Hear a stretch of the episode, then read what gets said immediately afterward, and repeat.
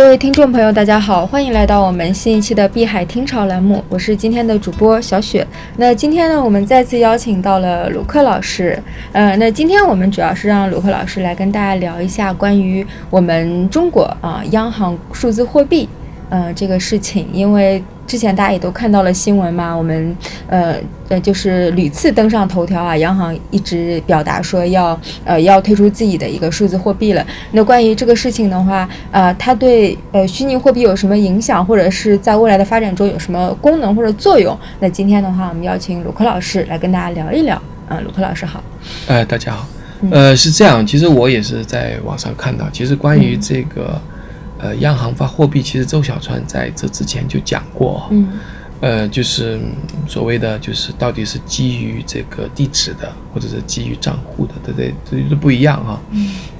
呃，因为我们现在的那个我们的银行是基于个人的 KYC 和账户的，嗯，也就是说你要有身份证，对吧？你你你才能够有这个，对不对？嗯。那这样的一个情况就是什么呢？有些人就可能就不会得到这样的一个账账户。比如说我的孩子就没有，你明白我的意思吗？嗯，就说我的小孩可能没成年，或者是说太小年纪了，他就不可能开一个账户。嗯，那有些人可能都没有身份证明的更不能。嗯，所以说这个整个世界里没有银行账户的是有二十几亿哦。嗯，是。那不可能每个人都有，是不是？而且在落后的地区，有些人他们也没有办法。对对对。那那现在就面临那个一个问题，就是说呃。现钞是可以有的，对吧？嗯，就是你你有现钞，我也有，手机是人人都可以有的，对不对？而且你在网上注册一个账户，其实也没有限制你在多少年龄，对不对？就就就说你那个微信，你也没限定你多少年龄，对不对？所以说基本上也就是说，但这些人需不需要服务？就没有银行账户的人需不需要服务？嗯，这是一个问题，对不对？那当然是需要嘛。是。第二个问题是什么呢？第二个问题就是现金，我们所谓的纸钞，嗯，是不是在退缩？减少，因为可能在国外还没有，因为国外大家都就是有两种支付方式，一种就是刷信用卡，嗯，对，一种就是用现钞，现金，对吧？那现钞呢，其实没有人带很多的，嗯，就是我们叫零钱，对吧？因为因为这个收费也挺麻烦，大家愿意用刷一下，刷一下就电脑记记扣了嘛，对，这就比较方便，嗯，那么。这个这个，但是信用卡又不是每个人都有，所以是现钞就给那些就是所谓的没有啊对的人使用。哎，而且走银行有一个问题，就什么意思呢？就是走银行，因为我们走信用卡就走银行，嗯，就是涉及到第下面一个问题，就是说它没有隐私了，嗯，对吧？也就是说你任何一笔交易如果走了银行，他都知道，嗯，对吧？他都知道你是哪个到那里，对吧？你甚至有违约的还款记录都都有，嗯。所以呢，人就变得那个没有隐私了，支付就没有隐私。那世界上需不需要有隐私的支付？当然是需要的，嗯，是对不对？那很多人是需要的嘛，对吧？有些不管不能说有隐私的就是坏的，对不对？那有些人家不愿意公开嘛，对吧？我不愿意，我做什么事情大家都知道。我哪住个酒店，大家就门口都是人，嗯，是不是？或者我的任何信息上酒店的任何信息都公布出来，嗯，因为我因为我用了我们的。酒店服务，我用了银行转账，那都可以知道。上一前段时间不是公布了，就是一些信息出来嘛，对吧？这个都不大好。嗯。所以说，这样的一个情况下，就是有一个隐私的需求，这是讲到我们后面的。嗯。所以说，当然有人会说啊，因为这个问题就造成了这个虚拟货币的在暗网上使用，或是在这个非法交易上啊。比如说毒品啊，嗯，对，呃，比如说其他的一些非法交易上，这也是要管的问题。但是你没有，那怎只能用我们以前的，就是比特币啊那些虚虚拟货币里面，比如说门罗币啊更隐私的这些货币嘛，因为你没有嘛，对吧？你现钞不方便，因为现钞不能飞过去。你比如说我要付给呃。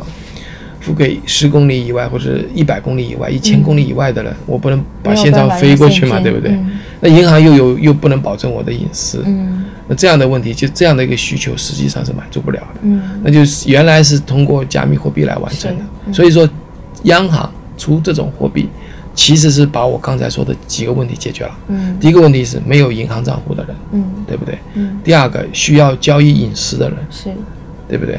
那么还有一个就是现在我们看到的，就是呃，就是我们所用的支付宝和微信已经取缔了大部分的纸钞的支付。嗯，对。那么，那么微信和支付宝它也没有隐私啊，这个我前面讲过了，对吧？它也没有隐私的问，就是就是你支付的时候就是、嗯也会有一些记录。对对，有些记录，而且这个记录就是很尴尬，知道吗？嗯所以呢，而且这也是在第三方，而且不是官方的第三方里面。嗯也就是说，万一腾讯的数据库倒了，嗯或者支付宝这个公司倒了，嗯这个里面存在巨大的金融风险，嗯是吧？所以说，央行呢看到了这一点，因为他总觉得自己是最权威的嘛。嗯那在这个时候发一个央行的数字货币去解决所有所有的问题，嗯那它取决的是什么呢？它用的是 M 零啊，它它公布的就是 M 零，M 零就是现钞。嗯我们知道有 M 零、M 一、M 二，就我们不谈后面的啊，那可能是存款账户啊，乱七八糟的东西。我们说 M 零，M 零就是真正的我们在流通中的 cash 或者现金。嗯那么 M 零这一块，我们知道就是呃，现钞它会它会是找不着、烂掉或者撕破，反正乱七八糟的事情都会发生。嗯但是用数字货币就不会有。嗯当然，我看到他发布的消息是说，从银行跟他隔离，就是不再是银行到银行的转账，而是从银行转到这个我们这个呃央行的这个数字货币嗯啊，然后呢，在这个钱包里面互相转。嗯那么这里面有隐私，一半的隐私，一半没有隐私、嗯。啊，因为如果涉及到了一些比较敏感的。哎，或者嗯。它它是可以去查的。嗯。啊我不知道具体怎么样一个技术，就是说它可以查，其实比特币也能查，嗯。就是你有 IP 地址嘛，嗯。你有一个交易的账户嘛，有个公钥嘛，对吧？嗯。就是是可查的。那他就是这样的话呢，就是也是可查，但是大部分他不需查，嗯。所以说这样的话其实是呃比较有有特点，但是它特点是跟别的国家发的货币不一样。嗯你像比如说在呃呃委委内瑞拉，它也发了个币啊。嗯叫石油币，它是挂钩石油的，呃，我们叫商品的啊，嗯它就不是挂钩法币的，对不对？嗯这个我们发的央行要发的这个是个挂钩这个法币的，嗯这是最大的区别。嗯那挂钩石油商品，因为它很多石油都没有开采出来，嗯，这是一个期货，所以它会上下涨幅的，对，对不对？那现在我们这个 M 零 cash 是不会的，嗯。最多是可能对国外的一些货币会有一些会汇汇兑率呃对变化，嗯但它其实是不会那么波动的，因为它不是期货，嗯。它基本上现货了。嗯。那么它不仅可以在中国了，嗯。它同样如果外国人啊，比如说我在印度，我有很多中国的游客，嗯对吧？那我可以收一部分这个，嗯对吧？然后呢，我可以在就比如说呃，还在支出给中国的方面，就是它可以来回的用。嗯那也就是说，它是有跨境性质的。嗯但是至于怎么样有个额度啊，或者怎么样，这个我们不知道。嗯那但是当然，我们中国强调的一带一路，如果通过数字货币也减轻了银行的压力，嗯同时呢，呃，也是在这个呃这个人民币啊，在走向国际的一个一个主要的一个通路吧。嗯因为人民币走向国际，它要变成硬通货，就要走美元的那个道路。嗯目前硬通货的货币还中国还不构成，或者说还没有足够强大到完全自由兑换。嗯所以呢，它通过这种 M 零的一个缓冲是可以做得到的。虽然境外有人民币的现钞的这个呃用途吧，嗯有有一在越南也好，对有有人在用嘛，也也又在用，对吧？那你用 M 零来用更好，嗯对吧？因为它方便嘛。嗯这样的话就就比较容易。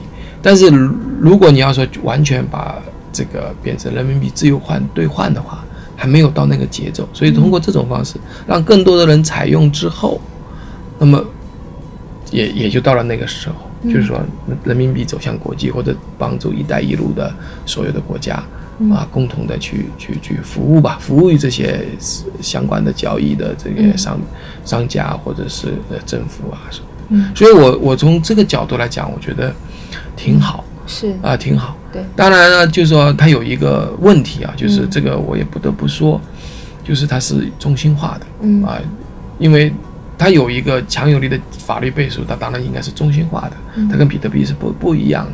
嗯就是说，那在在加密货币的这个圈子里面，嗯呃，很多人是并不乐于见到这样的一种货货币或者这样的一种资产。嗯，因为中心化的就面临着你可以去篡改账簿啊什么。嗯，那具体是怎样的，我们还不知道，到明年才能知道。嗯，那么今天呢，我就先分享这些。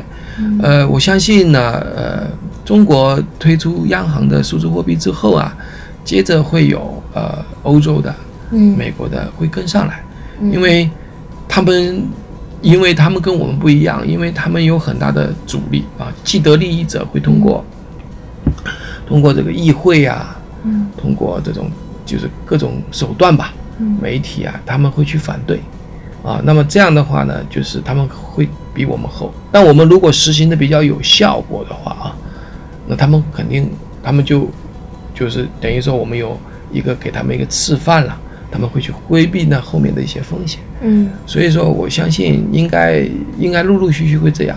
嗯而这样的过程当中，也是让法币逐渐的去中心化吧。